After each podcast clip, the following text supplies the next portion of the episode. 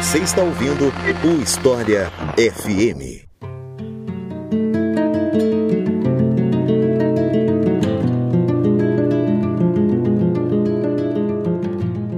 Economia colonial, a economia do Brasil antes de ser Brasil, ou pelo menos o Brasil independente.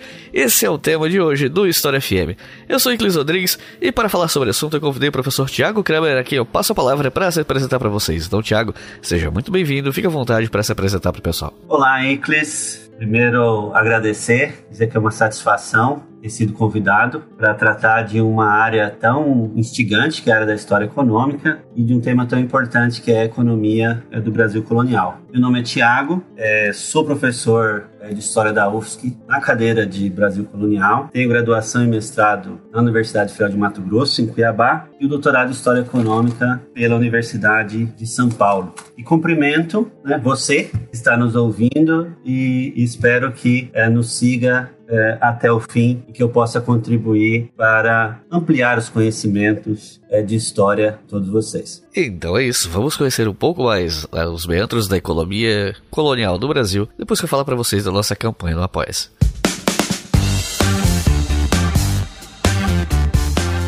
Afinal de contas, é a nossa campanha do Apoia-se que financia esse podcast. Se você que está ouvindo não é um apoiador, eu te pergunto, você acha que vale a pena financiar um projeto educacional gratuito que chega a milhares de pessoas? Se você acha que vale a pena, eu peço para você considerar apoiar o História FM. E você pode fazer isso como? Através do link apoia.se barra. Você faz o seu cadastro, caso você ainda não tenha, você escolhe o um método de pagamento e aí todo mês aquele valor que você escolheu vai ser descontado do seu cartão, ou então você recebe um e-mail com um boleto. E fazendo essa colaboração você tem acesso a alguns benefícios. Se você você é um novo apoiador, você tem o seu nome lido aqui no História FM, na primeira vez que você está apoiando. Você tem acesso ao mural com spoilers do que vem pela frente. R$ reais por mês ou mais, você tem acesso aos episódios do História FM com antecedência. R$ reais por mês, você recebe os roteiros em PDF das perguntas que eu faço nos episódios. E tudo isso por um valor que cabe no seu bolso. E os nossos novos apoiadores e apoiadoras são Larissa Valadão, Francisco Pedrosa, João Mendes, Davi Espíndola, James Doscher, Júlio C. Oliveira, Otávio Scopel, Cláudio Scora, Éder Fonseca, Sérgio Hermes Maier, Natan de Oliveira, Thiago Farque, Jackson Soares, Itamar Ferreira, Mariana Aguirre, Luiz Silva, Thiago Ribeiro, Mônica Fagundes, Thiago Monteiro, Alexandre Fussiger, Leandro Montano, Alan Miller, Luiz Bueno, André Braga, Vinícius Mota, Fernanda Calamante, Felipe Krautler,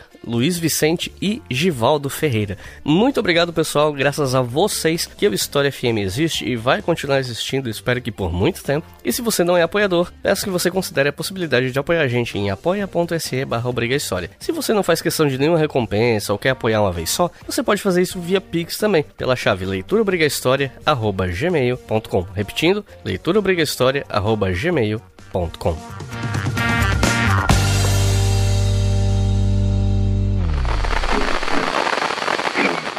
Basta juntar brasileiros e portugueses numa discussão nas redes sociais para um assunto aparecer. Devolve nosso ouro. Mas por trás dessa brincadeira, uma antiga questão. Afinal, onde foi parar a riqueza tirada do Brasil no período colonial?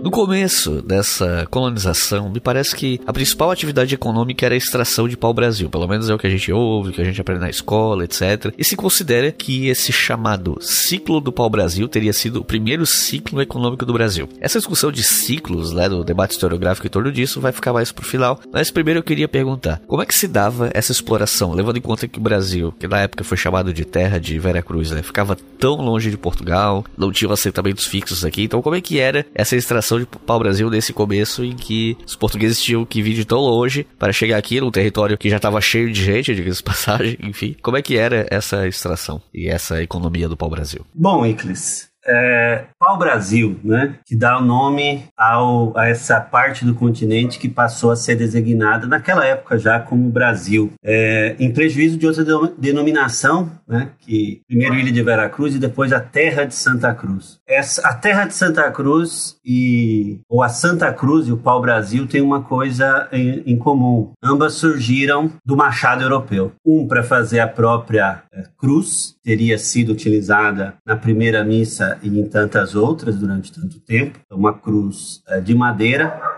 e a outra é do pau-brasil, também cortada pelo machado, e percebendo que se tratava de uma madeira que poderia ser utilizada é, como tintura né, para tecidos, sim, é, iniciou é, o comércio da madeira. Os contemporâneos é, não deixaram de notar essa curiosidade de que a terra de Santa Cruz é, e o pau-brasil tinham origem na madeira e que se tratavam, portanto, de dois paus, o pau santo e o pau da mercadoria. O João de Barros, um cronista português importante que escreveu décadas na Ásia, em 1552, no seu primeiro volume de Décadas da Ásia, lamentou profundamente essa troca de, de nome. Ele diz que nos primeiros tempos é, se colocou essa, a Santa Cruz e depois é, e o nome permaneceu durante alguns anos, mas o demônio teria tramado para que este é, pau da Santa Cruz fosse esquecido e se popularizasse o nome de Brasil. O mesmo lamento também surge depois naquele, no trabalho que é considerado por muitos o primeiro trabalho de história do Brasil, feito já em 1576 é, pelo Piro de Magalhães Gândavo, a história é, da província de Santa Cruz, a que vulgarmente chamamos de Brasil. Só pelo título já dá para perceber o alinhamento é, do Gândavo com o João de Barros. E ficou também marcada essa mesma interpretação pelo Frei Vicente Salvador, já na década de 20 é, do século 17. Na cartografia isso também ficou presente. Se você aí que está ouvindo colocar no Google é, Mapa Brasil Albernaz, o João Albernaz, 1640, vai encontrar um mapa no qual está escrito é, Terra de Santa Cruz, a que chamam de Brasil. Então essa, essa troca é, de nome e todo o debate em torno disso nos lembra de que,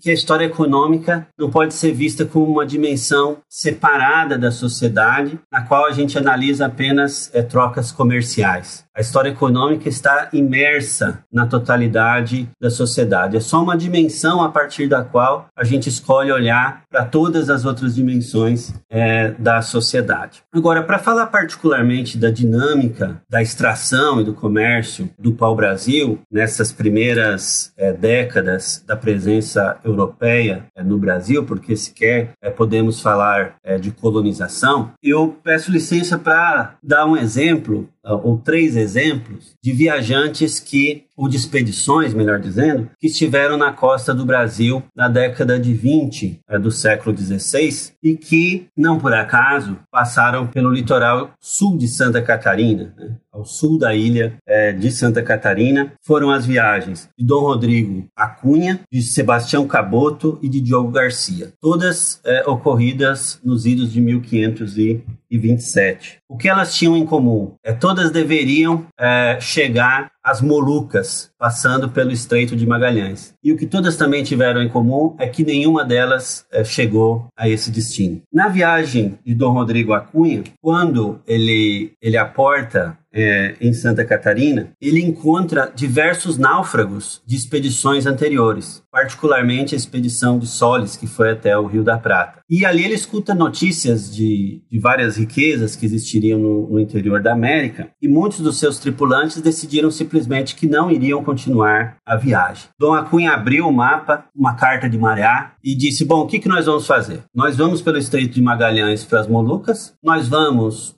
para as Molucas pelo Cabo da Boa Esperança, ou nós vamos pegar pau-brasil e voltar é, para a Espanha? Bom, eram todas as expedições espanholas. Vamos pegar pau-brasil e vamos voltar para a Espanha. Foi a decisão daqueles que é, permaneceram é, na expedição. E o que aconteceu com esse, com esse carregamento de pau-brasil, que não foi levado daqui, eles foram navegar ao norte, até é, onde hoje é o Rio de Janeiro, ali próximo de, de Cabo Frio, é, e levaram é, uma quantidade significativa de, de pau-brasil e também 22 escravizados indígenas. No meio da viagem, ou saindo é, do Cabo, de Cabo Frio, um pouco ao sul de Cabo Frio, encontraram uma, uma frota, uma pequena navios é, franceses que roubaram todo o pau-brasil. E eles voltaram apenas com os 22 escravizados é, indígenas. No caso do Sebastião é, Caboto, né, a expedição voltou sem ele, né, ele continuou na exploração é, no Rio da Prata. Depois que ele retorna, ele inclusive é preso, mas é, voltou com 55 é, índios escravizados, ou indígenas escravizados, e gastou muito daquilo que eram as fazendas que eles chamavam para resgates. Assim como é, também a, o viajante anterior, a expedição anterior de Dom Rodrigo Acunha também levava é, essas, essas mercadorias para o resgate. E por fim, o Diogo Garcia, é, que esteve também é, na, aqui na costa de Santa Catarina, eu falo aqui porque eu estou em Santa Catarina, mas voltou, retornou a São Paulo, mais precisamente em Cananéia, e ali firmou contrato, além de, da exploração, uma região que além da exploração do pau-brasil, também comercializava escravizados indígenas indígenas. Fechou um contrato para abastecimento de 800 escravizados indígenas que deveriam ser levados para a Espanha em uma grande embarcação. O que a gente percebe aqui nessas, é, nessas três expedições em relação à dinâmica é, do comércio com a ação do é, trabalho é, indígena. O que a gente percebe é uma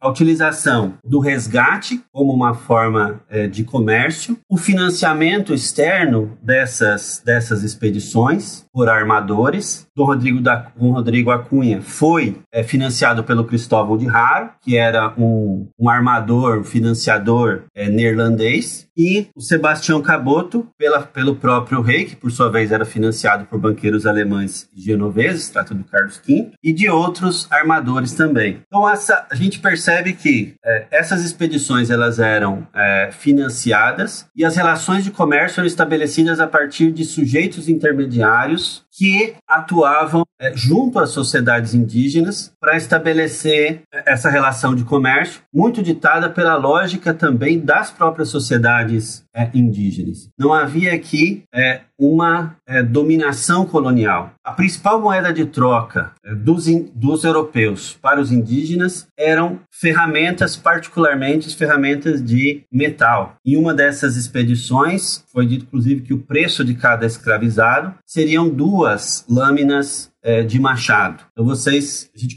começa a imaginar o custo, é, embora ínfimo, né, é, humano, é, de duas, duas lâminas de machado pela exploração da vida de uma pessoa, mas que mobilizou é, muito investimento, tanto pelo custo das expedições, como pelo custo de todas as mercadorias que eram levadas nessas expedições. Ou aquilo que parece, a princípio, ser um mero escambo, ou seja, troca de ferramentas por pau-brasil e por indígenas escravizados, que foi um ciclo também, se formos chamar de ciclo, depois vamos discutir isso, mas foi um período também que de escravização indígena. Não há uma transição, como aparece em alguns trabalhos, de ah, primeiro o escambo, depois a escravização. Não, o escambo e a escravização foram duas coisas que andaram juntas. Então, nesse, isso que parece ser um mero escambo, campo, se a gente colocar em uma rede é, mais ampla, nós vamos encontrar financiadores europeus que são, que, que são é, investidores cosmopolitas, porque investem tanto em expedições, é, investiram tanto em expedições portuguesas como em expedições é, espanholas, que investem recursos para que sejam compradas as mercadorias para fazer esse, esse resgate do pau-brasil. Então, essa, essa economia do pau-brasil, ela, é, ela é bastante marginal em relação ao sistema de trocas que se amplia é, nesse período e tem a Europa é, como, como seu centro, e ela ainda tem uma lógica que depende desses intermediários junto às sociedades indígenas e que também lideranças indígenas têm um poder importante no interior dessas, dessas relações. Muito que a gente pode falar sobre o Brasil e sobre essas relações. Um ponto de destaque que eu acho importante tratar é do que significa o próprio comércio de resgate, essa ideia ela já, que essa, já era denominado assim na costa da África, tá? vem numa ideia de, de resgate no sentido que a gente também conhece contemporaneamente, é ligado a que era ligado à escravidão, ou seja, a ideia de que pagando pelo resgate de uma pessoa, salvando essa pessoa é, de ser morta pelo seu inimigo, ou no caso, muito como muitas vezes argumentado no Brasil, salvar do ritual antropofágico, convertê-lo é, em escravizado. Só que se vulgarizou tanto e se, é, se tornou tão é, falsa essa ideia de, que, de um resgate dessa maneira que o resgate passou a ser utilizado para denominar a relação propriamente comercial, que de fato se tornou, da compra de escravizados. Então, essas mercadorias para o resgate, para a compra de escravizados, para a compra de pau-brasil, ela integrava é, um sistema bastante amplo de trocas. Explorado de forma predatória, as árvores de pau-brasil próximas do litoral desapareceram na década de 1520. Neste período, várias expedições foram organizadas para reconhecer a costa brasileira e combater os piratas franceses.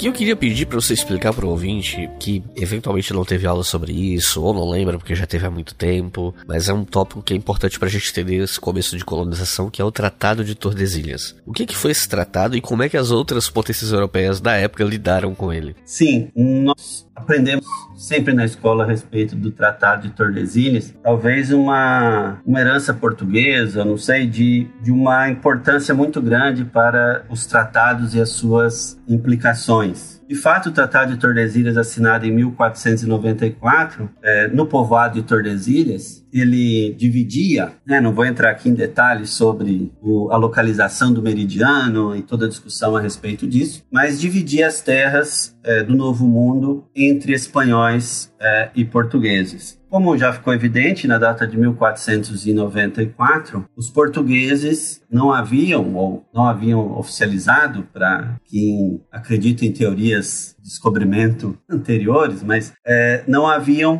tomado conhecimento é, da existência do Brasil. E mesmo quando tomaram conhecimento da existência de terras ali, demoraram um pouquinho para entender a extensão dessas terras. Então é um, um, um, tratado que ele ela faz uma divisão fictícia do mundo tá? entre portugueses é, e espanhóis que foram aqueles que se lançaram às expedições marítimas que tiveram como resultado processos de conquista e colonização na América. Mas, como eu falei antes em relação à exploração do pau-brasil, a América não, não foi de início o centro das preocupações, principalmente para os portugueses e também para os espanhóis, pensando que o tratado, a linha de Tordesilhas, não ameaçava as conquistas mais ricas da Espanha, tanto no México quanto no Peru. É, o que esteve em jogo mesmo ali, e foi alvo de disputa nas décadas seguintes entre Portugal e Espanha, foi o acesso às Molucas, ou as chamadas Ilhas das Especiarias, que passaram a ser chamadas de Molucas ou Maluco. Maluco é uma, uma referência ao nome Al-Maluk, que foi dado pelos mercadores árabes ainda no século X, a partir do momento que os árabes se instalaram ali para fazer comércio é, e para abastecer o comércio do Mediterrâneo. E depois do domínio é, otomano, de uma parte considerável do comércio do Mediterrâneo, essa posição se intensificou ainda mais em relação aos árabes. Mas nesse momento aqui, é, portugueses e espanhóis se lançavam a essas ilhas que eram conhecidas é, pelas, suas, pelas suas riquezas. Tanto que em 1529 tem um outro tratado, que é o Tratado de Saragoça, e faz o, o, mapa do tratado é o Diogo Ribeiro, um cartógrafo é, português a serviço da Espanha, que delimita essa área no interior do que era o interior do que estava definido para a Espanha, e Portugal paga é, para poder ficar, paga uma indenização para poder ficar com essa, com essa área de exploração. Hoje se sabe que se fosse medir pelos, pelos critérios de hoje, a área ficaria dentro do que era delimitado para Portugal, mas nada disso fez muita diferença, porque as ilhas não foram tão lucrativas assim quanto se esperava, e logo, é, no século XVII, foram tomadas pelos holandeses, assim como diversos outros espaços tomados pelos holandeses. As Outras potências colonizadoras, como a França e a Inglaterra, se lançaram depois desse período é, para suas explorações é, marítimas. Particularmente porque era um tratado que tinha bênção e tinha, enfim, toda a intervenção e legitimidade é, pelo Papa. Era um, um, um, tratado definido pelo Papa entre essas duas, é, duas nações. A França, que também era uma nação católica, enfim, e o rei Francisco I da França era um inimigo, um inimigo fidagal, um inimigo é, mortal do Carlos V, né? e nunca aceitou, obviamente, essa é, esse tratado de Tordesilhas e provocava, dizendo uma frase que é conhecida, que está em muitos livros didáticos, dizendo assim: ah, mostre-me o testamento de Adão, dizendo que essas terras aí são de Espanha e de Portugal. Tanto que os franceses se lançaram para a conquista do Brasil, se lançaram é, a conquista em outros espaços, enfim. E os ingleses também, posteriormente, os ingleses já é um outro caso, né? Houve a reforma é, anglicana é, na Inglaterra, também os holandeses, que lutaram contra os espanhóis na Guerra dos 80 Anos a partir de 1568 e obviamente não não viam legitimidade no Tratado de Tordesilhas Portanto, o Tratado de Tordesilhas ele teve uma, uma validade bastante é, limitada. E muito se fala também que ah, depois, da, depois da União Ibérica, como Portugal e Espanha estavam sob o reinado do Filipe II, Filipe III, então essa, essas fronteiras não faziam mais sentido. Não, se estabelecia ali o que era português, o que era espanhol. Mas essa falta de legitimidade internacional, eu creio que tenha tenha sido o principal motivo para que esses limites é, não tenham sido de fato é, respeitados. O Tratado de Tordesilhas é de fato um assunto importante, mas ele só ganha importância se pensado na relação com todos esses outros elementos. Aproveitando o gancho de coisas que a gente aprende na escola sobre economia colonial, um outro tópico que também a gente sempre aprende mas que, na minha opinião, assim, a gente pega o começo da coisa e depois meio que não se menciona mais muito, pelo menos na escola, né? Que são as tais capitanias hereditárias. Então, eu queria entender como é que essas capitanias elas eram estabelecidas, como é que era feita a atribuição de propriedade delas, algumas deixaram de existir e outras não, qual foi a duração delas, porque a gente ouve falar bem no comecinho, da colonização e depois né, as pessoas não mencionam mais muito a ideia de capitania, né? Não é que elas não existam, mas fica muito segundo plano nessa história mais que a gente aprende mais na escola e tal. Então, você podia desenvolver um pouco mais essa questão? Sim, claro. Nós temos um sistema né, é, de capitanias é, hereditárias, né, um sistema de governo que ele é implantado a partir da década de 30 é, do século do século 16 e são é, divididas né, essas capitanias, é, e a gente, enfim, aquilo mesmo que a gente aprende na escola, até recentemente teve um, é, um artigo, não tão recentemente assim, mas do professor Pimentel Sintra, remapeando as capitanias hereditárias, dando ali mais exatidão à forma como elas foram, foram divididas, mas o fato é que elas foram parte de um esforço de Portugal de conciliar é, algumas coisas que eram bastante difíceis de ser conciliadas nesse domínio é, de terras é, de além-mar, que era conciliar exploração econômica, dominação colonial e um controle administrativo. Esse sistema de, de capitanias ele já vinha, sido, já vinha sendo utilizado nas ilhas é, atlânticas. Esse sistema de donatários né, já vinha sido utilizado nas ilhas atlânticas é, portuguesas. Aliás, muitas coisas é, das ilhas atlânticas portuguesas houve muitas tentativas de implantar no Brasil colonial. Só que as dimensões territoriais e, e populacionais eram muito diferentes, né? Lembrando que Madeira e Açores, por exemplo, é, eram ilhas é, que estavam desabitadas quando os portugueses é, iniciaram a exploração. Então, essa, como, como garantir uma exploração econômica se a própria coroa não tinha recursos? Como garantir que esses recursos da exploração econômica fossem é, drenados para Portugal, uma vez que é, havia um contrabando muito efetivo, é, como a gente viu na presença francesa, na costa do Brasil. E como garantir, a, a, partir de um controle administrativo, que esses donatários, que eram pessoas de baixa nobreza, isso não quer dizer que eram pobres, mas eram fidalgos de uma maneira geral, de baixa nobreza, porque o interesse da alta nobreza estava no Oriente, isso é, é sempre importante dizer. A economia é, do Brasil colonial durante é, todo o século XVI estava à margem dos principais interesses portugueses que estavam no comércio com o Oriente. Então era necessário é, conseguir recursos estabelecer a garantia que o, o, o, rei teria o controle sobre, sobre esses territórios, mesmo dando aos donatários uma extensa dose de poder nesses territórios, que o rei não poderia intervir diretamente. Foi um, algo que durou entre 1534 até que se percebeu que esse modelo ele não, não estava resultando aquilo que, é, naquilo que Portugal pretendia com a exploração do Brasil. E aí foi implantado em 1548 o governo geral é, do Tomé de Souza. Lembrando que junto com Tomé de Souza em 1549 é, chegaram também os padres jesuítas, que se constituíram também no braço importante é, na implantação é, da colonização. Então, nós estamos aí, nós já estamos falando desde 1500 até 1548 ou 49, em um período é, meio século, no qual Portugal ainda tem muitas dificuldades de explorar os, os territórios é, coloniais na América produção do açúcar foi escolhida porque era um produto bastante procurado na Europa naquele momento. Portugal possuía experiência no plantio de cana e na produção e comercialização de açúcar.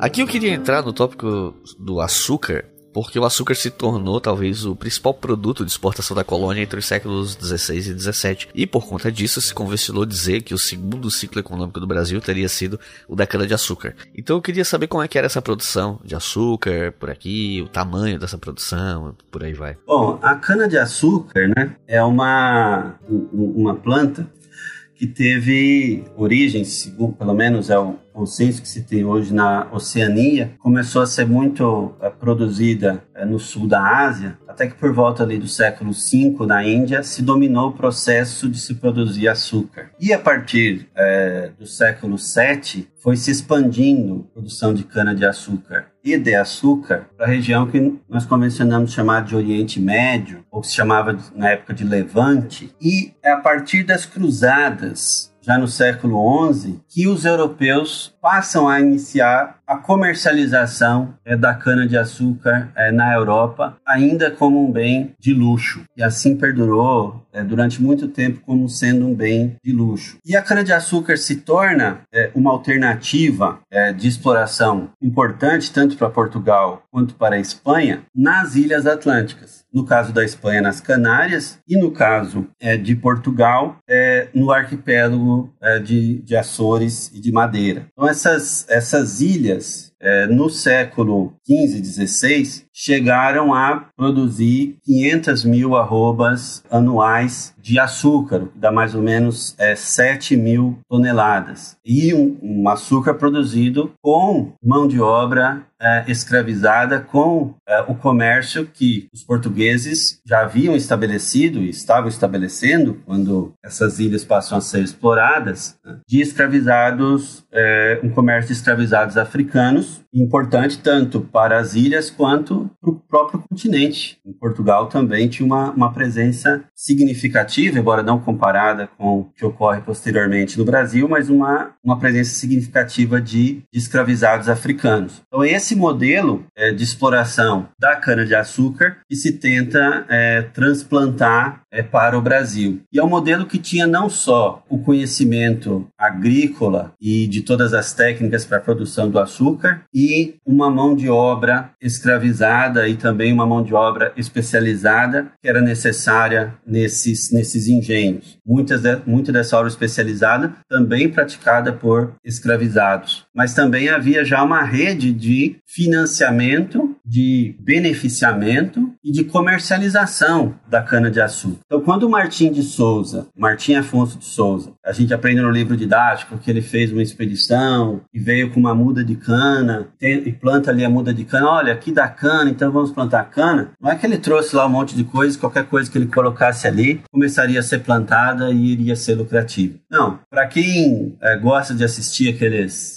seriados de investigação criminal, assim, que o perseguição, a pessoa vai colocando barbantes assim no mapa e vai fazendo pontinhos, pontinhos e pontinhos. O que o, o Martim de Souza faz é, quando traz a cana-de-açúcar é, para o Brasil e inicia a plantação, é colocar mais um pontinho em uma teia já bem estabelecida, em uma rede mercantil já bem estabelecida da cana-de-açúcar, de uma cadeia já estabelecida do açúcar é, no mercado internacional. Tanto que ele e o Pedro Lopes de Souza, Pedro Lopes da Silveira e outros desses é, primeiros senhores de engenho que surgiram é, no Brasil contaram com o capital Flamengo, ou seja, neerlandês, e capital alemão para o financiamento desses engenhos. E já ali por volta de 1630, né, as estimativas, e as, são estimativas sempre com dados bastante lacunares, mas já se produziria no Brasil quatro vezes mais do que se produzia nessas ilhas, ou seja, 2 milhões é, de arrobas cerca de 30 mil toneladas de açúcar, né, cerca aí de 346 é, engenhos. Então, esse, esse, o trabalho nesses engenhos é um trabalho, como eu já disse, que envolvia é, uma quantidade muito grande de trabalhadores é, escravizados, né? Pegar a população da Bahia, já mais adiante, em 1724, para onde a gente tem dados mais seguros, né? É uma população de 79.864 pessoas, se estima, enfim, população de quase 80 mil pessoas, sendo 40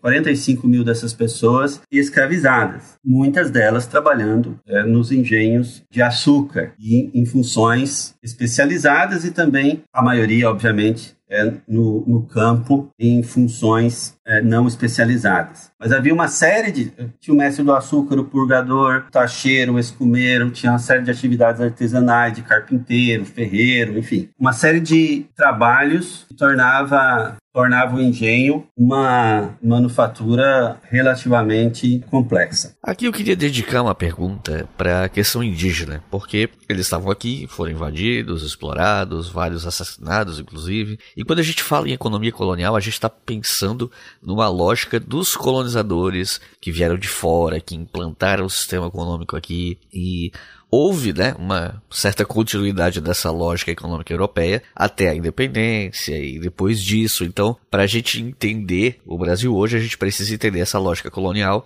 né, do, da América Portuguesa, mas é uma lógica que veio de fora. Né? E aí eu queria entender a questão dos indígenas desse contexto, não só dos que foram inseridos nessa lógica, quanto os que resistiram a ela, né? Então, qual é a relação dos indígenas com essa economia colonial, do, tanto dos inseridos quanto os que resistiram? Né? Olha, inclusive essa é uma pergunta muito boa. Primeiro porque existe um, um mito, né, é, ou um equívoco nos estudos sobre a economia colonial que tratam de uma transição é, do trabalho trabalho indígena para o trabalho africano e que depois o trabalho indígena desaparece. É claro que os primeiros, se for olhar para os primeiros engenhos, né, constituídos a partir da década de 30 é, do século XVI, esses engenhos eles vão ser explorados com mão de obra escravizada indígena, predominantemente indígena, até ali por volta de 1570, quando é, começa um tráfico mais sistemático de escravizados africanos é, para a América. Tanto que já é, no século XVII, né, nas primeiras décadas do século XVII, a exploração de escravizados africanos ela já supera bastante a de escravizados indígenas nos engenhos. No entanto, isso não quer dizer que a, escravi a escravidão indígena tenha deixado de existir. A escravidão indígena ela ocorreu durante todo o período colonial e, embora é, tenham existido leis como a de 1570, que são vistas por alguns estudiosos como leis que proibiam a escravidão, na verdade eram leis que, essa e diversas outras, que procuravam regulamentar é, a escravização é, de indígenas. Então, a escravização de indígenas ela é, ocorreu é, durante é, todo o período colonial, com mais intensidade em algumas regiões em alguns períodos, como por exemplo no século XVII em São Paulo, no século XVIII em Minas Gerais, Goiás e Mato Grosso, é, no, no, Maranhão no século XVI XVII até a primeira metade do XVIII, em todas essas regiões com mais ou menos predominância do trabalho escravizado africano. Então, o que existiu não foi uma transição do trabalho escravizado indígena para o trabalho escravizado africano, mas uma reconfiguração da força de trabalho escravizada, né, com o predomínio em larga escala o predomínio da escravização africana. Bom, a história indígena não interessa para entendermos o período colonial só por conta da escravização indígena ou da exploração do trabalho indígena. As dinâmicas eh, das sociedades indígenas entre si e a relação que elas estabeleceram com a sociedade colonial são aspectos é, fundamentais para se entender a economia, a economia colonial. A gente não entende, por exemplo, e posso falar mais sobre isso depois, mas a abertura de caminhos é, que interligavam as regiões sem entender a relação é, com as sociedades indígenas sem entender também os conflitos com as sociedades indígenas, porque muitas vezes a gente olha para a expansão da economia colonial, muitas vezes a forma como é ensinado também aparece nos livros didáticos, o que é ensinado nas escolas, é, se aprende assim de uma maneira muitas vezes é, simplificadora dos processos, né? É como se a economia colonial ela surgisse ali num pedacinho da costa e ela fosse, fosse progressivamente se expandindo por um espaço vazio. Seja um espaço vazio porque não se percebe a presença indígena, não se discute a presença indígena, quanto por um espaço vazio por acreditar que os indígenas estavam sendo simplesmente, completamente aniquilados. Então, a, a, expansão de diversas atividades econômicas, quando nós formos tratar de outras atividades econômicas aqui, a gente vai poder falar disso, esteve profundamente relacionada com as sociedades indígenas e com as suas é, dinâmicas. Então, mesmo que esse, esse binômio, por exemplo, a assimilação ou resistência, mesmo esse, esses binômios ou essas palavras que a gente cria né, para entender as ações, elas são é, ainda insuficientes para entender a diversidade de práticas, estratégias, é, de agências é, das sociedades indígenas. Mais um aspecto que eu acho importante frisar é também do trabalho indígena nas missões, particularmente nas missões jesuíticas. Que a gente costuma tratar, muitas vezes se trata as missões como um espaço ali de proteção é, aos indígenas e que muitas onde muitas vezes eles estariam protegidos da exploração do trabalho. E não é isso que se verifica. O que se verifica é uma intensa exploração do trabalho indígena nas missões, a tentativa dos missionários de impor ali um uma disciplina é, de trabalho aos indígenas. O que a gente vê em estudos é, sobre aldeamentos no Rio de Janeiro e São Paulo é, inclusive, é, a fuga de, de indígenas é, das missões, por muitas vezes aprenderam ali um ofício, como de carpinteiro, por exemplo, para viver em outras áreas é, coloniais onde eles poderiam prestar esses serviços, eventualmente também sendo ter seu trabalho explorado, mas podendo gerir melhor a sua própria a sua própria existência. Então há uma diversidade é, de práticas e de agências e de situações nas quais os indígenas são envolvidos, que não nos deve também levar a pensar, nos levar a pensar que não houve violência ou que não houve genocídio. Não houve um genocídio, houve muitos genocídios de muitas populações indígenas. Um exemplo importante é a Guerra dos Bárbaros, sem a qual a gente não entende, por exemplo, a expansão do gado. Mas a Guerra dos Bárbaros dura é, é, um conjunto grande de conflitos que ocorrem onde hoje é o nordeste é, do Brasil, mas que ocorrem no interior, né, para além da zona é, da zona litorânea, onde vai se expandir o gado, e são conflitos que duram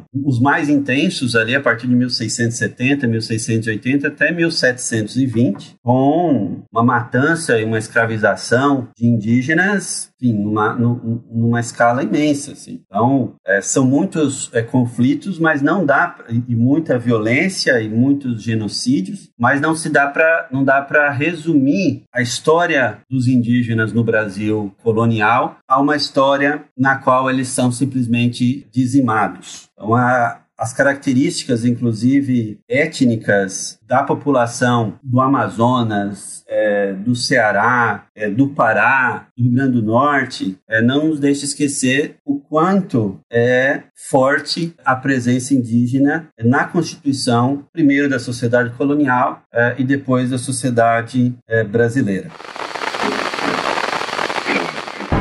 Capitanias hereditárias foram criadas em 1534, pois a coroa portuguesa não tinha condições de povoar um território tão grande.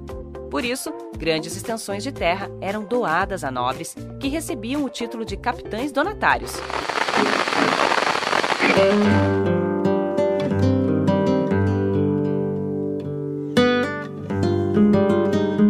E quando a gente fala em economia colonial, e você já passou um pouco por isso, a gente tem que falar sobre a questão da escravidão, né? Porque a colonização portuguesa aqui teve escravidão como base que afetou indígenas, africanos, enfim.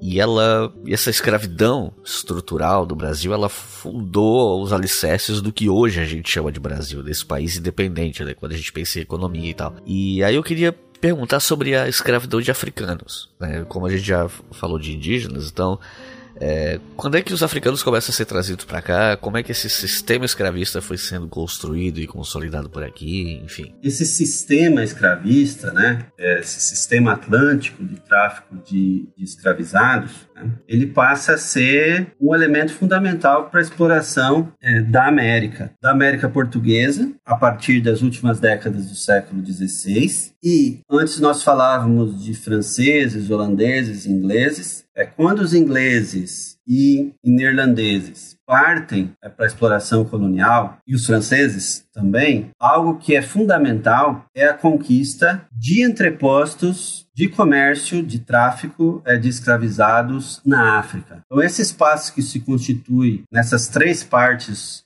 do Atlântico, né, parte europeia, americana e africana, esse domínio é, intercontinental, ele passa a ser é, fundamental para a exploração da América. Como disse um, escreveu, enfim, um historiador recentemente falecido, Joseph Miller, a escravização e o tráfico de escravizados ele tem, ela tem várias etapas. Se, se nós formos é, olhar os números é, da escravização, a gente vai ver que o que se constituiu no século XVIII é quantitativamente muito maior do que o que se constituiu nos séculos anteriores. Enquanto em períodos anteriores é, Portugal tinha uma, uma fração é, muito grande do, do comércio é, de escravizados, passava de 70%, no século XVIII, particularmente na segunda metade do século XVIII, é, Portugal deixa de ser o principal agente desse infame é, comércio dando o primeiro lugar justamente aos ingleses. Então, é o, o período entre 1750 é, e 1800 é o período em que o tráfico de escravizados está muito mais disseminado entre as diversas é, potências colonialistas. É, e por que, que isso é importante? Porque é no século XVIII que a economia atlântica ela alcança é, de fato um lugar de destaque nessa economia que tem a Europa como centro, que não é uma economia é, mundial no sentido que nós temos que nós temos hoje. A Europa não dominava, mas nem chegava perto de, de dominar o comércio asiático, por exemplo. Até o século XVIII, a Europa nos setores em que mais atuava no comércio com a Ásia tinha 10%, 15% e da, da fatia daquela, do comércio daquelas mercadorias que mais é, comercializavam na, com a Ásia,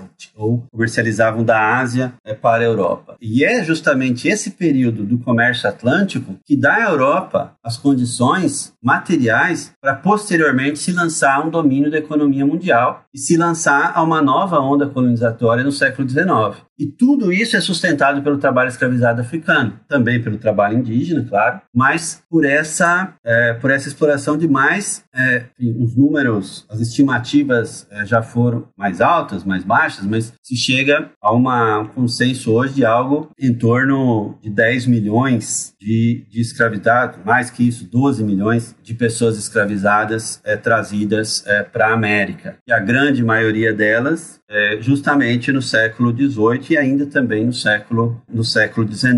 Então é o tráfico e o próprio tráfico também era um negócio muito muito lucrativo. É claro que quando a gente fala dessa dessa maneira, espero que a pessoa que está nos ouvindo não ache que nós estamos tratando essas pessoas como mercadorias, né? mas infelizmente é, foram assim é, negociadas e, e traficadas. E a gente não pode entender, não entende a ascensão econômica europeia que permitiu que a Europa se lançasse à hegemonia da economia mundial sem entender a exploração é, do trabalho dos escravizados africanos. As riquezas do nosso território, elas atraíram, claro, não só os portugueses, espanhóis e tal, mas também outros colonizadores como os franceses, neerlandeses, atraiu corsários, piratas. Então, eu queria te perguntar quais foram as principais incursões no nosso território empreendidas por esses outros países europeus para além de Portugal e Espanha, né? Então, inclusive a gente tem, é,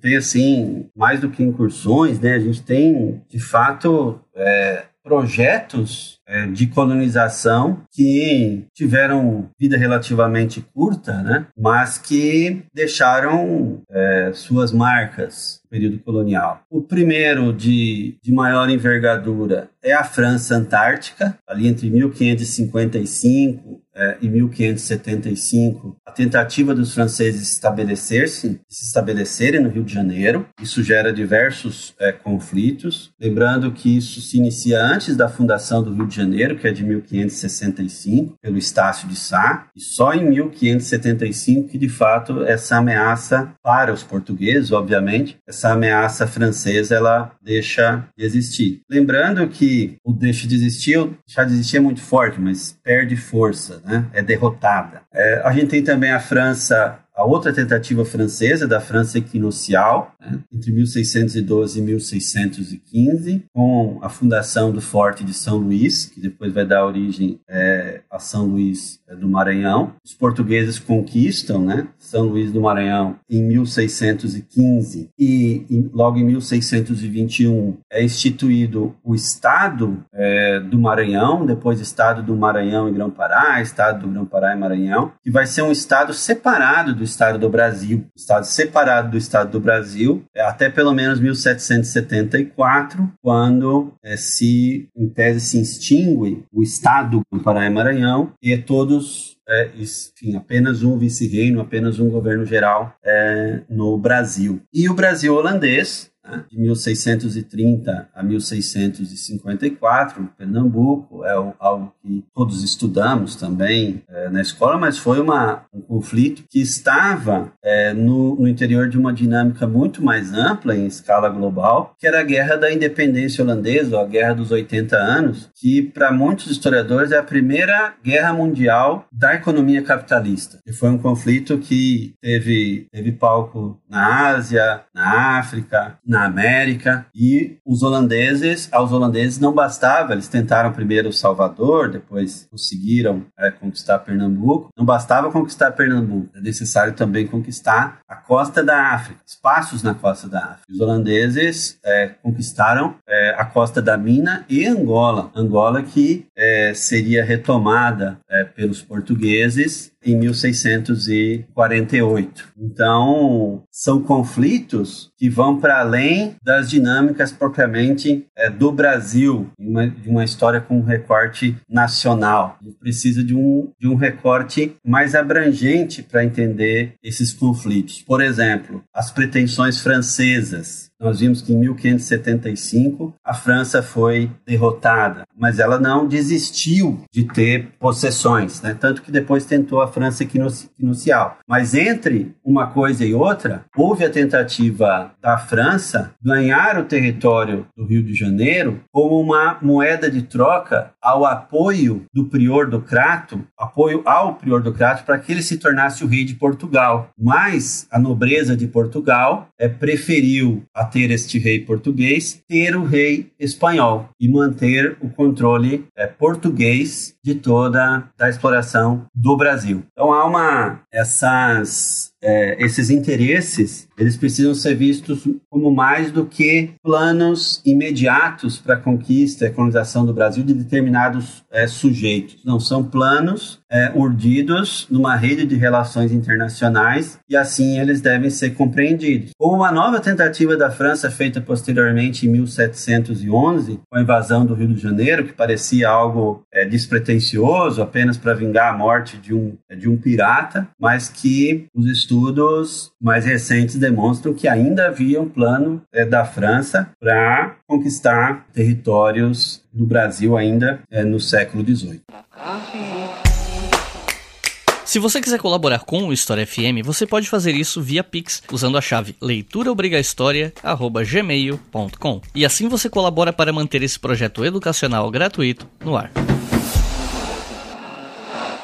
O outro ciclo econômico atribuído à América Portuguesa seria o ciclo do gado. O que é que teria sido esse ciclo? Ele é algo que ocorria em todo o território ou era uma coisa mais regional em alguns pontos específicos, enfim? Bom, eu falei um pouco até né, do, da expansão do gado quando é, falávamos é, dos conflitos com as sociedades indígenas e, e a chamada é, Guerra dos Bárbaros. Né? Na verdade, é, o gado, a intensificação e, a interiorização é, dos rebanhos, gado bovino, está muito relacionado com o processo de continentalização é, da exploração econômica é, portuguesa é, na América do Sul. E ela ocorre em diversas direções. Então, uma, ocorre, por exemplo, é, da Bahia e de Pernambuco é, em direção leste-oeste, é, para falarmos assim de uma maneira, de uma maneira geral, e ela encontra é, uma diversidade é, de povos indígenas que até então eram desconhecidos pelos europeus. Quando a gente fala da presença é, indígena na América, a gente muitas vezes toma como, como modelo né, o impacto demográfico é que ocorreu de forma muito rápida nos territórios mais densamente, territórios indígenas mais densamente povoados da Mesoamérica é, e dos Andes. Em relação aos povos dos interiores é, da América do Sul, não há estudos que, que demonstrem uma queda significativa na demografia dessas é, populações anteriores ao século XVII. Eram populações que se organizavam é, de uma maneira que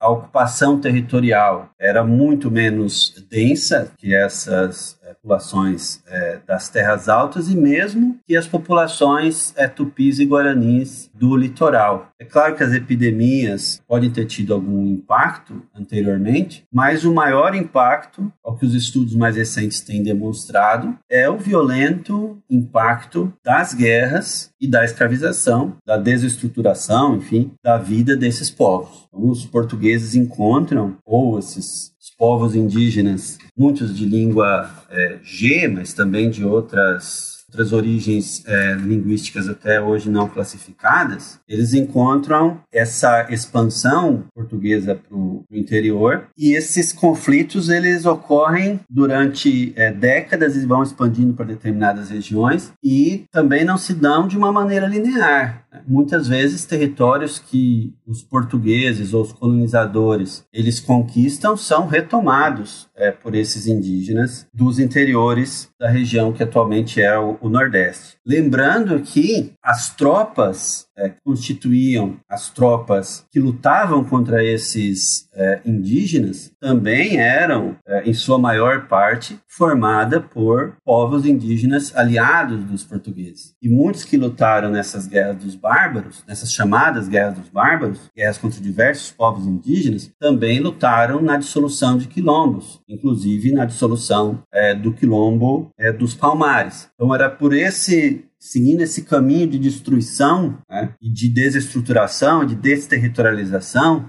desses povos indígenas, que a expansão da pecuária ocorria. Então, ela ocorria nessa, nesse sentido de leste a oeste, né, da Bahia de Pernambuco para o interior, do Maranhão, do estado do Maranhão e do Grão-Pará, de oeste a leste, e isso tudo acabava se encontrando é, ali é, no Piauí, e de norte a sul também, é, descendo pelo, pelo Rio São Francisco, descendo também ali no, no Tocantins, até alcançar as imediações das Minas de Goiás e das Minas Gerais. No sul, as, o gado é, de São Paulo descia para os campos de Curitiba e para outras áreas de exploração da pecuária. E do sul, o Rio da Prata, né, onde muito gado é, foi ficou das missões jesuíticas do século XVII e esse gado ele se tornou selvagem e a caça desse gado foi uma atividade econômica importante da passagem do século XVII para o século XVIII é, e depois de norte de, do, do sul para o norte foram se formando também currais até chegar em Laguna de Laguna para Viamão constituindo todo esse caminho das tropas que foi é, tão importante ao longo do século XVIII e parte do século XIX. É,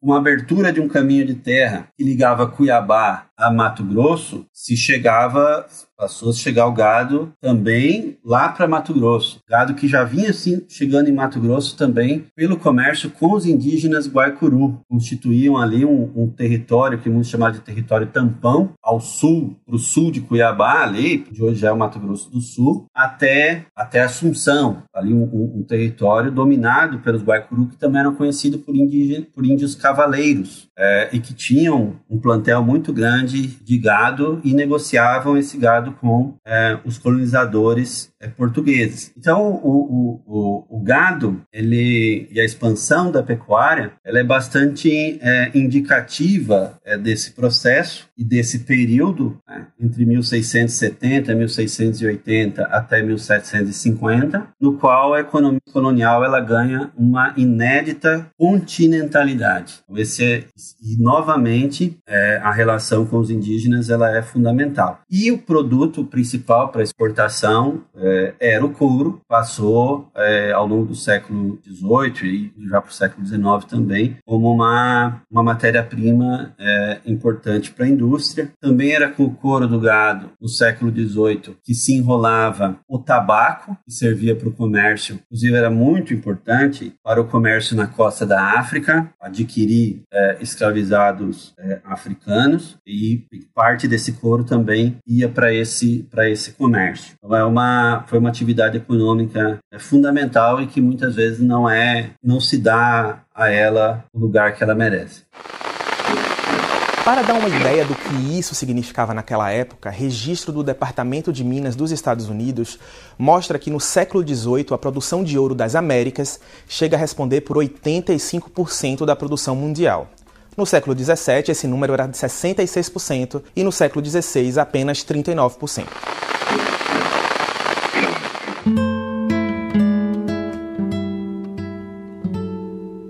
Depois desses ciclos anteriores, nós tivemos um ciclo muito importante, que até hoje é motivo de debates e, e, até de provocações de brasileiros contra portugueses, toda vez que a gente vê português sendo preconceituoso com brasileiros e tal, mas mesmo em outras ocasiões, que é o ciclo do ouro. Então você pode explicar pra gente esse tal ciclo, quais eram os locais onde a extração de ouro mais prosperou, qual foi a duração desse tal ciclo, o impacto dele para a economia local, enfim. Desde que os portugueses é, iniciaram a exploração e mesmo conhecimento é, dos territórios dessa porção do continente que passou de ser denominada como Brasil, eles tinham a expectativa de encontrar metais preciosos. Uma expectativa que era alimentada por aquilo que os espanhóis encontraram no Peru. E são muitos os, os relatos dessas expectativas. A gente falou no começo da nossa conversa sobre o cronista chamado João de Barros, né? E a sua ideia sobre a troca do nome da terra de Santa Cruz para o Brasil, mas o que ele é, veio fazer é, no Brasil, é, algumas décadas de escrever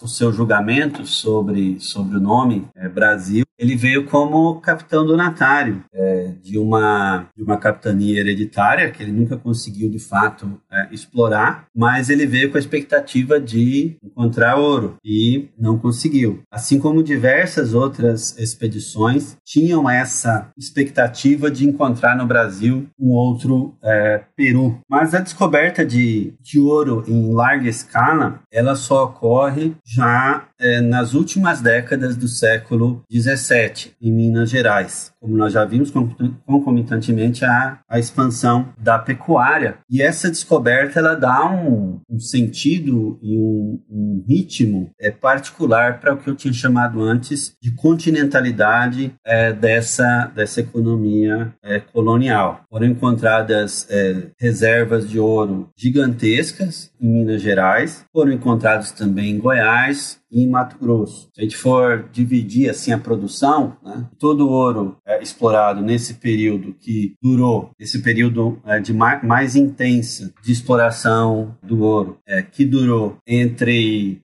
1700 é, e 1760, pegar esse período, corresponde mais ou menos à primeira metade do século XVIII, formos dividir, vamos ter 80% em Minas, ou 70% em Minas Gerais, 20% em Goiás e 10% em Mato Grosso. E depois disso, o ouro deixa de ter a mesma importância que tinha antes. Mas lembrando que essa a chamada decadência da produção aurífera, primeiro ela não ocorreu em todos os lugares ao mesmo tempo. Inclusive é, em Mato Grosso, com a descoberta de outras é, áreas de mineração, não houve queda na produção aurífera durante é, todo o século XVIII. E em Minas Gerais, embora tenha sido registrada uma queda importante na exportação eh, de ouro, isso não significou uma decadência eh, econômica, mas sim uma reconfiguração ali da economia de Minas Gerais, com algumas áreas que antes não eram tão importantes se tornam mais importantes com a exploração é, agrícola e inclusive a chegada ou a, é, o tráfico é, de escravizados africanos ele se intensifica depois dessa depois dessa chamada decadência então, a exploração colonial ela continua se intensificando é, mesmo é, após essa, esse período de queda na mineração. É um período também de um crescimento é, populacional é, muito significativo na América Portuguesa. O crescimento populacional da população, obviamente, colonial. Então, há uma migração europeia, uma migração portuguesa é, importante, que as estimativas elas variam de 100 mil a 600 mil é, portugueses que teriam migrado nesse período é, para Minas Gerais. A população em Minas Gerais de 1776 é uma população de 300 mil pessoas. Lembrando que a população da Bahia em 1724 era de 80 mil, mais ou menos. Então aqui a gente tem é, mais de três vezes a população que a Bahia tinha em 1724. A sociedade também se torna mais complexa, né? é difícil falar complexificação, mas a sociedade se torna mais complexa. É, há um segmento muito significativo de livres pobres, além de apenas de senhores é, escravizados. Muitos desses se dedicam à agricultura, isso não apenas em Minas Gerais, mas também em Pernambuco, na Bahia, formando é, um segmento que nós podemos caracterizar como camponês no, no interior dessa economia colonial. Então, essa, é, então esse período de, é, da mineração ela é marcada também por essas ligações entre diversas é, partes do continente é, sul-americano entre si, né, falando mais da parte portuguesa, entre si e também com os portos do litoral. Toda essa abertura de caminhos também teve implicações, como eu já disse antes, nas relações com as sociedades indígenas. Esse papo econômico que a gente teve até agora pode fazer parecer para o ouvinte menos iniciado que a colônia portuguesa era pacífica, calma, sem grandes incidentes, fora, é claro, os conflitos com outros estrangeiros, conflitos entre com os indígenas ou escravizados, mas nós tivemos diferentes revoltas, diferentes levantes, e aí eu queria pedir para você mencionar alguns deles dignos de nota, assim, que você acha que seria interessante que o pessoal soubesse. Pois bem, de fato, foram inúmeros é, conflitos e conflitos de diversas ordens. Eu pensei aqui, falando assim, né, separar um pouco as características desses conflitos. Então, nós temos é, conflitos é, que vêm de rebeliões e de formação de quilombos e revoltas de escravizados, é, tanto indígenas quanto de africanos. O mais simbólico dos quilombos é o, o quilombo dos Palmares, mas existiram inúmeros, inúmeros outros. Então, essa foi um, um elemento de, de resistência e conflito muito significativo. Outro eixo a gente pode falar é, são dos conflitos com as sociedades indígenas, e enfim, já falei de alguns e eles foram é, presentes durante todo o período colonial. Eu estudo bastante é, a abertura é, de estradas e de caminhos, né, caminhos propriamente, entre as vilas coloniais, entre diversos espaços coloniais e nos estudos desses caminhos me defronto com muitas é, muitos relatos e muitos documentos que possibilitam que a gente compreenda essa dinâmica é tanto de alianças com as sociedades indígenas quanto de confronto com as sociedades indígenas. E em alguns casos até de alianças de povos indígenas com quilombos contra né, o avanço da colonização portuguesa e um terceiro conjunto de conflitos a gente pode chamar propriamente das revoltas coloniais, né? Ou das revoltas no interior das sociedades coloniais, que são baseadas na cultura política né, de antigo regime e de cobranças né, que muitas vezes vem das elites coloniais ou de setores é, intermediários, contando também muitas vezes com é, a iniciativa é, e o apoio de setores mais subalternizados da sociedade colonial. E aí nós podemos citar tudo que aparece nos livros didáticos, né? desde a revolta de Beckman até Confidência Mineira, Conjuração Baiana, mas alguns desses, desses conflitos eles têm, ou muitos deles, quase todos, têm uma, uma motivação econômica é, bastante evidente, lembrando que estamos falando de uma sociedade de antigo regime e a economia ela não pode ser vista em dissociação com a política, por exemplo, com outras é, formas de ter autoridade né, no interior dessas, dessas sociedades. Né? O poder econômico por si só é, não era suficiente. No entanto, enfim, quando a gente vê, por exemplo, a revolta de Felipe dos Santos em Minas Gerais em 1720, tem como motivação cobrança de impostos. Motins, chamados motins dos sertões, que ocorreram é, nos sertões do Rio São Francisco, em 1736, também tiveram como alvo uma mudança na cobrança dos impostos em 1736. Antes disso, em 1697, houve motins em São Paulo, chamado Motins das Patacas, foi em protesto a uma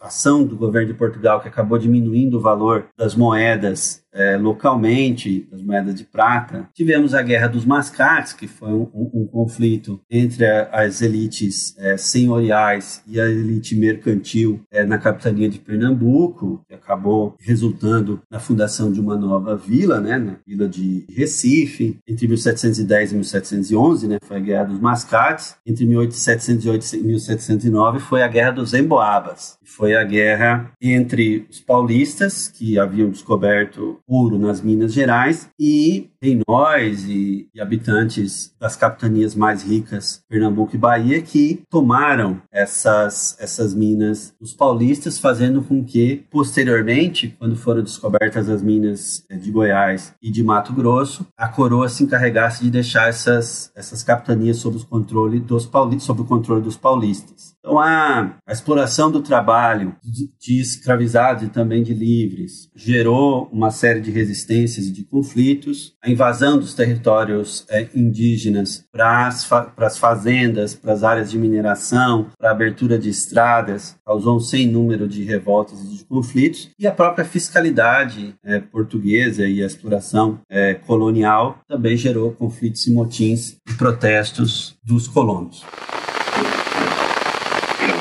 Isso quer dizer que, enquanto Portugal tinha a moeda, os ingleses tinham os produtos para vender. O historiador Noia Pinto chegou a escrever, aspas, podemos admitir que os ingleses absorviam quase 60% do ouro somente com comércio lícito.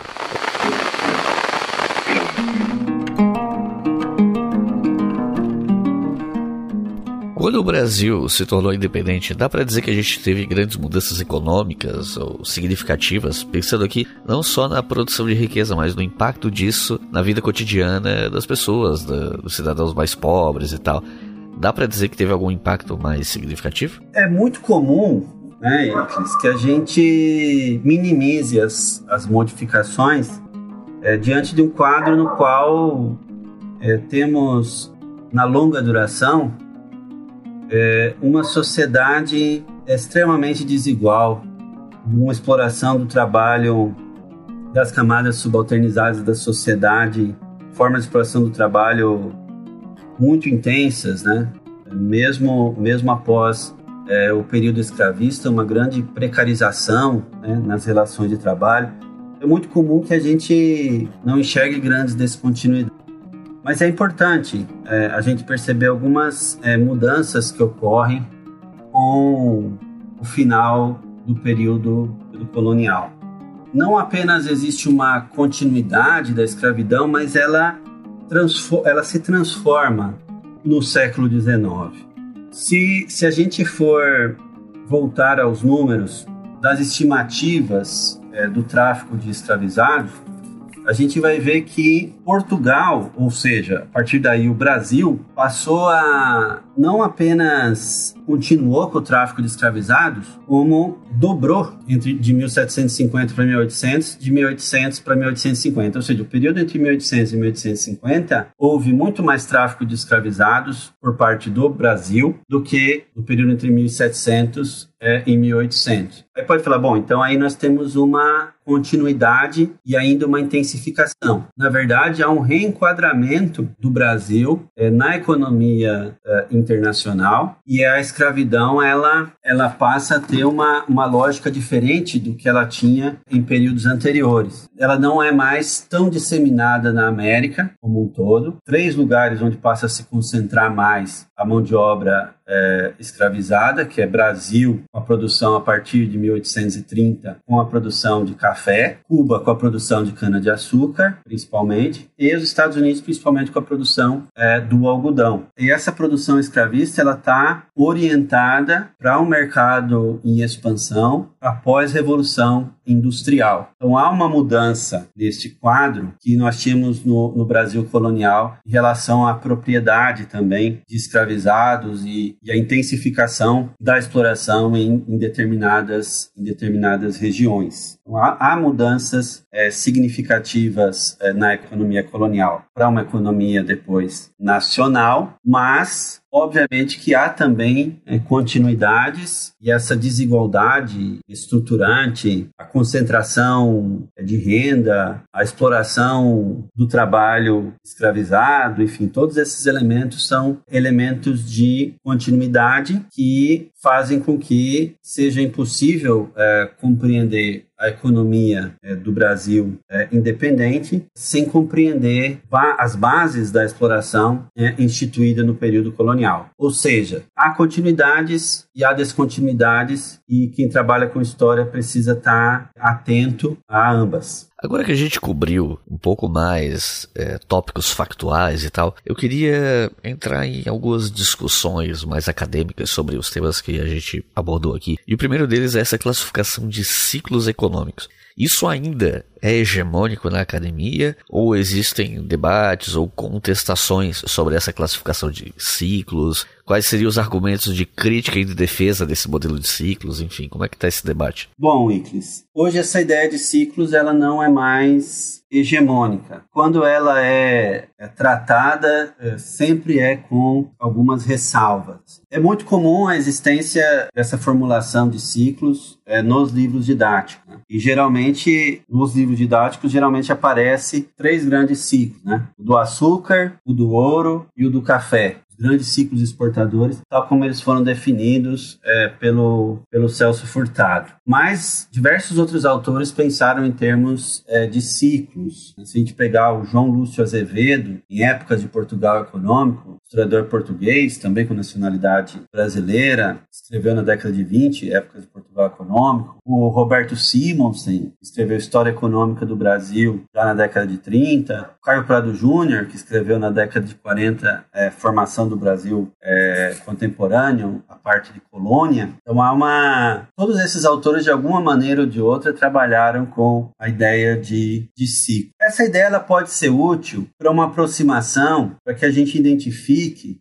qual que é o principal produto em um determinado período que sustenta, nesse caso aqui, é, as exportações de uma economia que é, é voltada para a exploração colonial. O sentido dela, se formos seguirmos a ideia de sentido lá, que está no Caio Júnior, então, é produzir excedente para o comércio externo. Se não fosse essa produção, é, não haveria nem a caracterização de exploração colonial. No entanto, ao mesmo tempo que se identifica esse principal produto, é, se tende também a silenciar a, diversidade das atividades econômicas. Um outro problema é que, ao definir determinados ciclos, acaba se é, homogeneizando essa produção ao longo de um determinado período. Isso, isso também é complicado, depois eu vou dar um exemplo mais, mais concreto disso. É, também fica difícil compreender a diversidade social no interior dessas economias, como, por exemplo, bom, e o trabalho camponês? E a produção de mandioca? por unidades escravistas é, menores e a produção, enfim, de diversos outros, diversas outras atividades econômicas que também produzem mercadorias que circulam, que são compradas, que são vendidas e que acabam nem aparecendo. Algumas mer e mercadorias, inclusive, importantes, né? Falamos pouco, por exemplo, do tabaco. As pessoas não falam do ciclo é, do tabaco, mas o tabaco esteve entre as produções coloniais é, mais importantes e um crescimento muito grande na produção de tabaco é, ao longo das últimas décadas do 17 e grande parte do século 18, impulsionado pelo, pelo contínuo e, crescente comércio é, transatlântico de escravizados. Também a gente não enxerga justamente a mercantilização que existe na economia colonial como um todo. Fica parecendo que as atividades econômicas, elas as outras atividades elas ocorrem como se fosse escambo ou como se fosse dentro das grandes propriedades se produzisse tudo que era preciso para aquele produto de exportação, quando não era assim de fato. Havia uma diversidade de atividades econômicas e de agentes econômicos é, que eram fundamentais para a reprodução daquela sociedade. Por exemplo, o comércio urbano. O comércio urbano era fundamental. E é no comércio urbano que a gente encontra as mulheres livres e, e, e, e escravizadas africanas fazendo comércio nos ambientes urbanos é, de Minas Gerais e desafiando as autoridades. Aí que a gente vê essas mesmas é, mulheres é, conseguindo acumular, a partir do comércio urbano, algum pecúlio para conseguir a, comprar a sua, a sua alforria, negociar a sua, a sua liberdade. E aí a gente também vê, comparando com o que ocorre é, na África, que lá também é, mulheres eram é, muito importantes no comércio varejista. Então não era por acaso que eram também importantes aqui. Reterritorializaram aqui essa forma ou essas é, maneiras de atuar economicamente. Então a história econômica é uma história também de como os povos é, subalternizados, como as pessoas marginalizadas na sociedade colonial é, se introduzem nas atividades econômicas em busca de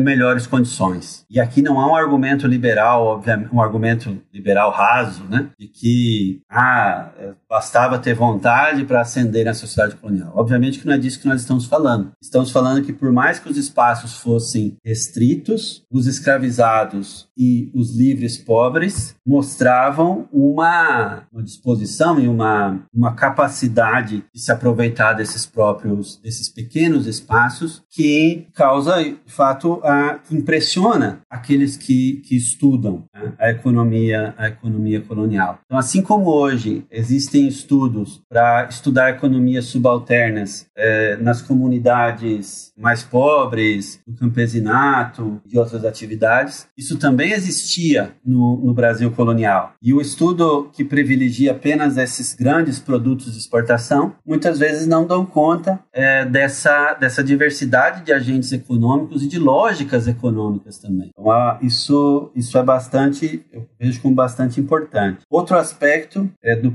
outro problema dos ciclos é muitas vezes o seu recorte nacional ou imperial. Então não é, é um, um recorte que não liga muito aquela dinâmica a dinâmicas que estão acontecendo no mesmo período é, em outros lugares. E o exemplo é, que eu, eu dou é que eu já falei sobre a continentalidade da exploração da América é, no século XVIII, como isso ocorre na América Portuguesa. Porque quem olha apenas para a América Portuguesa vê que essa interiorização é resultado da mineração. Mas se é, observarmos o restante da América, o que, que ocorre em comum com outras partes da América, com a América inglesa, a francesa e assim por diante? É a intensificação do tráfico e da escravização, né, do tráfico de, de escravizados, e a entrada em espaços é, interiores das redes mercantis e de mercadores que migram para a América. Esse é um elemento importante desse período, a internalização dessas redes mercantis, que ocorrem também em, em outras partes da América. Então, a exploração da mineração está em sincronia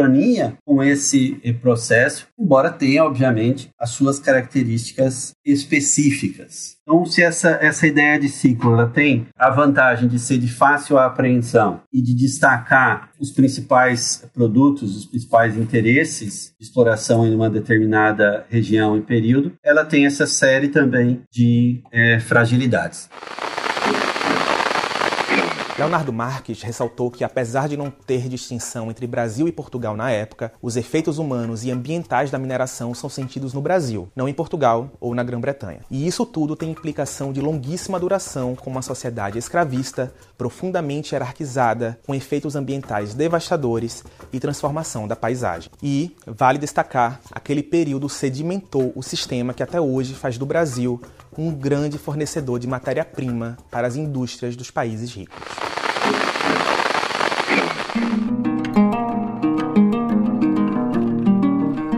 E aí, para terminar, eu vou trazer um tópico que, sinceramente, não, a gente não pode deixar de falar desse assunto sem tocar nesse tópico, porque isso vem sendo usado de explicação para o Brasil há várias décadas, que é uma ideia que perdurou por muitos anos nessa historiografia colonial mais antiga, de que existiam dois tipos de colônia: a colônia de exploração e a de povoamento. E o Brasil seria uma colônia de exploração. Por isso, né, automaticamente o Brasil seria um país atrasado em relação à potência do norte global como os Estados Unidos, que teria sido uma colonização de povoamento. Nos últimos anos eu tenho visto cada vez mais historiadores rejeitando essa ideia, mas me parece que essa, que essa revisão não é um consenso, no mínimo, se a gente colocar na equação o público geral que ouve, né, desde criança que a gente foi colônia de, de exploração, não sei o que.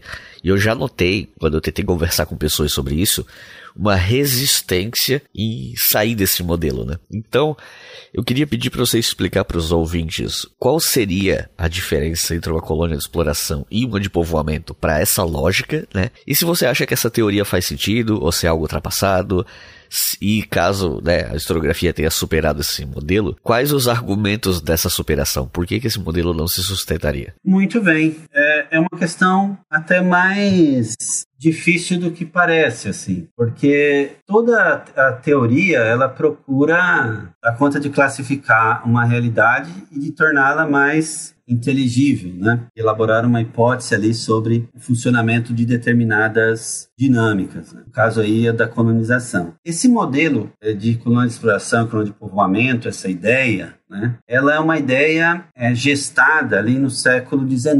Nas últimas décadas, principalmente do século XIX, pensando nas colônias existentes naquele período. Quando o, o, o Caio Prado Júnior, por exemplo, fala em colônia de exploração e colônia de povoamento, ele se refere a um trabalho de um autor francês, é, século XIX, Leroy Boileau, ali de um livro de 1874, que trata a respeito desse tema, e que elabora tipologias é, ou tipos ideais assim do que seriam as colônias. Então, ah, e havia ainda outras classificações assim, pegaria mais o caráter, por exemplo, da feitoria, que seria uma colônia comercial, né? Mas Caio, Prado e outros autores descartaram essa e ficaram com essas duas, colônia de exploração, colônia de povoamento. A colônia de exploração, é para o Caio Prado Júnior, ele, com base nessa apropriação que ele faz, né, dessas dessa incorporação que ele faz das ideias desse autor, a colônia de exploração ela é a colônia que de fato justifica é, o projeto colonial é, europeu. Serve para abastecer é, a Europa de mercadorias para o comércio europeu, de mercadorias tropicais para o comércio europeu. Então são, não, não é matéria-prima para a indústria europeia, não é isso é uma colonização, né, uma colonização de produtos tropicais voltados para o mercado é, europeu. E por isso essas zonas tropicais elas são é, privilegiadas é, para essa para essa exploração. É uma exploração que se dá por meio do latifúndio, do trabalho e do trabalho escravizado. Já essa colonização que ele chama de povoamento é aquela que ocorre em determinadas é, regiões, inclusive áreas temperadas, que são utilizadas para dar vazão a conflitos religiosos, étnicos, existentes nos países, principalmente religiosos nesse caso, e a formação de colônias autossustentáveis, né, que tem por objetivo por fim a essas tensões ou é, diminuir essas tensões. Então, é um projeto de migração, de uma transplantação de uma, de uma sociedade, de uma área temperada para outra área temperada, também tem esse caráter, no caso, esse caráter climático, e para a reprodução de uma sociedade tal qual é, havia no, no velho é, continente. Então, essa ideia de. Essa é a ideia de, de colônia de exploração e colônia de povoamento. Agora, ela é bastante simples né, é, para dar conta de muitas questões que nós podemos fazer a respeito do funcionamento da economia colonial. E essas limitações elas já foram colocadas muitas vezes. E, e algumas das, das várias é, colocações que eu fiz aqui ao longo da nossa conversa já poderiam servir também para comprometer essa ideia de uma colônia de exploração. Então havia tantas contradições, né, que essa ideia muito simplista de uma colônia de exploração, ela pode servir para uma primeira aproximação, ou seja, a ideia de que, bom, se não fosse para o mercado europeu, para as potências europeias tirar vantagem da colonização, por que, que ela iria existir? Então, ela existe para isso. Então, a gente pode partir de uma ideia, mas não dá para entender todo o funcionamento dela a partir disso. Então, quando a gente entende que, não, aqui também houve povoamento, e quem defende a ideia de, de, de exploração também não fala que não existiu povoamento, mas o povoamento ele acaba sendo meio desorganizado, inorgânico, muito voltado para as necessidades mais imediatas da exploração, o que não é suficiente para entender a formação de uma sociedade colonial. O que está, a questão é o que eu vou colocar no lugar disso. Porque se eu digo que não faz sentido nenhum falar de colônia de exploração, porque era tudo muito mais complexo e tudo diferente, que não existe diferença de povoamento, todo mundo, todas as colônias são iguais e tal, eu perco de vista os laços que ligam de maneira hierarquizada a economia eh, da América e a exploração colonial da América à economia que você mesmo aí chamou de, de norte global. E eu preciso perceber essas ligações e essa relação numa longa duração também. Né? Então, quando você falava lá, bom, o ciclo do açúcar. O Brasil hoje produz algo em torno vai, de, de 50% do açúcar consumido no mundo. Vai chegar a isso em, em, em 2025, 2026, vai chegar aos 50% do açúcar produzido no mundo. Então nós temos um, um ciclo do açúcar aí muito é, muito maior do que do que isso, né? E voltando à questão dos ciclos, né? É, se produzia mais se produziu mais açúcar no Brasil em 1790 do que se produzia em 1630, mais o dobro. Então assim existe uma continuidade nessa na, na exploração e do lugar do Brasil na economia é, mundial em uma condição hierarquicamente inferior aos, aos centros de acumulação mais dinâmicos da economia que precisa ser compreendida de alguma maneira. E aí a gente tem é, diversas outras é, possibilidades para além dessa divisão entre colônia de exploração e colônia de povoamento. Temos, enfim, a ideia de, de uma economia mundo europeia e que tem uma acumulação capitalista em seu centro, é colocada pelo, pelo Fernand Brodel. Temos a ideia de um sistema mundo colocado pela, pelo Wallerstein. A própria noção de acumulação primitiva de capital do Marx Marx tem tido, é, tem tido diversas é, releituras. Então, não, não basta é, mostrar as insuficiências de uma determinada forma é, de enxergar a realidade e como ela simplifica, torna as coisas e, e não permite que diversas coisas sejam elucidadas. Isso está evidente que a ideia de uma colônia de exploração e, e entender o Brasil apenas como uma colônia de exploração é, a partir de uma dessa caracterização mais simples, ela não é não é suficiente. A gente não consegue enxergar dinâmicas muito importantes das sociedades indígenas, dos homens e mulheres africanos e afrodescendentes que viveram é, no Brasil e também compuseram essa economia das mais diversas formas. A gente não consegue ver o campesinato, a gente não,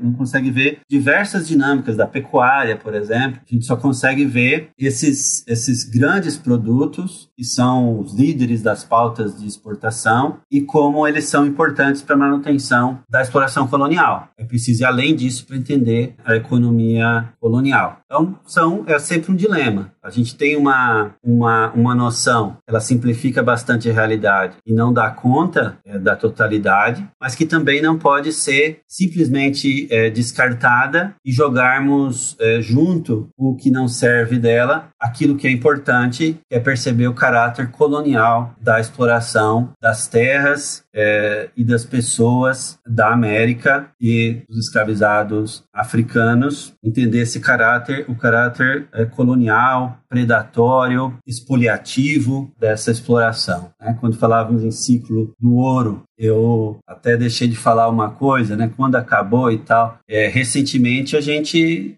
assistiu e, de certa forma, ainda assiste um genocídio da sociedade Yanomami é, em favor da é, mineração de ouro é, em, seus, em seus territórios. Essa é uma continuidade de um, de um caráter colonial de exploração econômica, que ainda enxerga é, corpos indígenas, é, corpos negros, terras indígenas, terras quilombolas, como lugares onde se legitima a violência às pessoas e a destruição ambiental. Apesar de todo esse fluxo de metais a Portugal e depois à Inglaterra, vale destacar que alguns pesquisadores portugueses atribuem ao ouro uma maldição que impediu o processo de industrialização e modernização da economia portuguesa na época. Ah, tadinha. Tadinha que barra.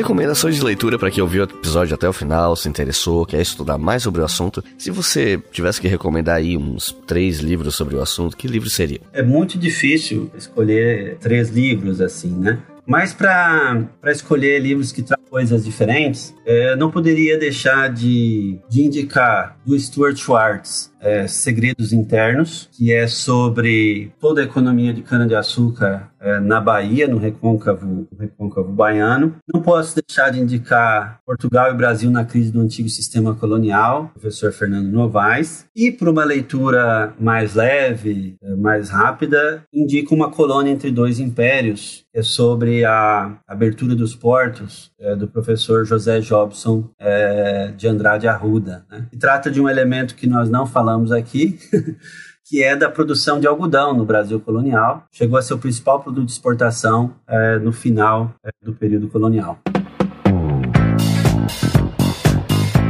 Então é isso. Tiago, tem alguma consideração final? Bom, como consideração final, eu gostaria de dizer que a história econômica ela é Muitas vezes as pessoas uh, olham para a história econômica como algo uh, chato, né? Mas é um, algo fundamental e que pode, pode elucidar uh, muitos aspectos importantes da formação da nossa sociedade, que ela não trata apenas da formação de riquezas ou da perspectiva da história a partir das elites é, é possível é, fazer história econômica tratando da agência de escravizados, é, de livres pobres, é, de, de mulheres, é, de sociedades indígenas, de indígenas no interior da sociedade colonial, tanto homens quanto mulheres. Então é possível fazer a história é, econômica de diversas, de diversas maneiras. Eu espero ter, mesmo que muitas vezes de forma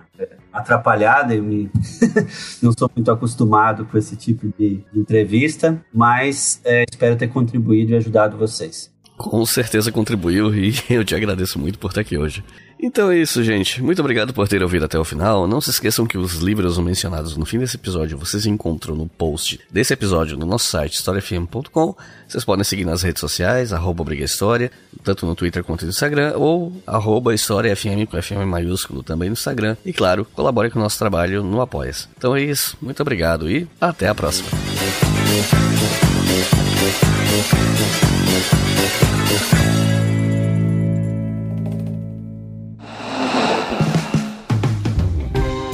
Este podcast foi financiado por nossos colaboradores no Apoia-se. Acesse apoia.se barra História e contribua para manter este projeto educacional gratuito no ar.